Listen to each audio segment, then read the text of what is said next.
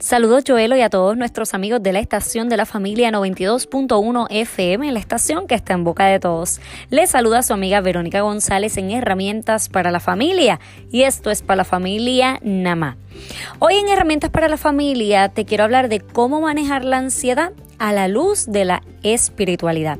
Pues te tengo cinco recomendaciones que para mí son fundamentales al momento de trabajar y manejar la ansiedad que provoca todo lo que está ocurriendo en el mundo.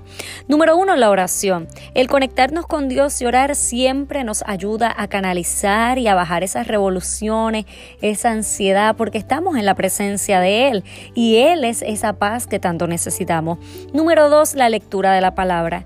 Cuando nosotros vamos a la lectura de la palabra, cuando nosotros nos encontramos con la palabra de Dios, vamos a recibir paz y también vamos a encontrar esas promesas de Él que no pasan. Número tres, tiempo de adoración.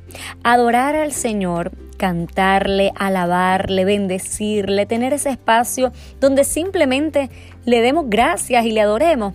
Es un bálsamo y nos hace sentir en plena libertad. Es hermoso y es algo que provoca en nosotros una alegría y un gozo por encima de lo que estamos viendo.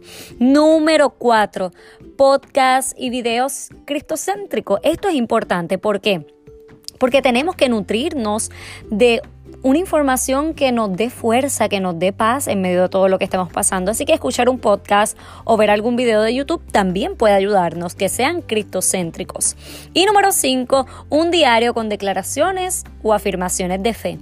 Ese momento donde tú escribas te ayuda a canalizar, donde escribas tus declaraciones de fe, tus afirmaciones, sabiendo que Dios te está escuchando, te está leyendo, te está viendo, conoce tus pensamientos antes de que tú puedas verbalizar algo. Así que Escribir es una técnica que ayuda a canalizar toda ansiedad.